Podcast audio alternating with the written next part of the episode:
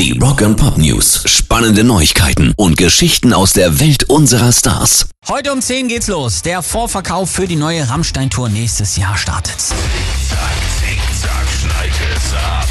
Haben selbstverständlich auch schon Tickets für euch besorgt, die ihr hier dann bei uns gewinnen könnt. Ansonsten aber noch ein, zwei Tipps für euch.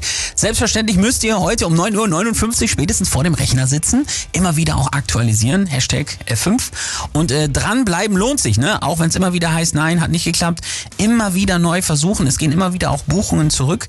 Und ihr müsst gleich alle Namen der Leute dabei haben, für die ihr auch Tickets mitholen wollt. Die sind personalisiert, müsst ihr gleich am Anfang mit eingeben. Später könnt ihr das nicht mehr tauschen. Und Letzter Tipp, macht euch Eventim gleich in mehreren Browserfenstern auf, versucht es immer wieder parallel, damit erhöht ihr die Chancen nochmal. Rock and Pop News. Morgen kommt das 13. Studioalbum von Ozzy Osbourne raus.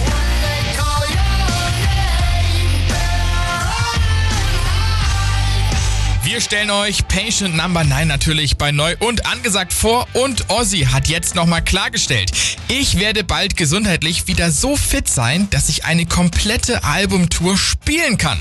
Zeigen will er das heute Abend bei einem Auftritt in der Halbzeit beim Footballspiel der Los Angeles Rams gegen die Buffalo Bills. Rock and Pop News. In den USA gibt's gerade die Top 10 von beliebten Kindernamen, die von Musikern inspiriert sind. Natürlich sind da oben jetzt so Namen wie Ariana oder Selena.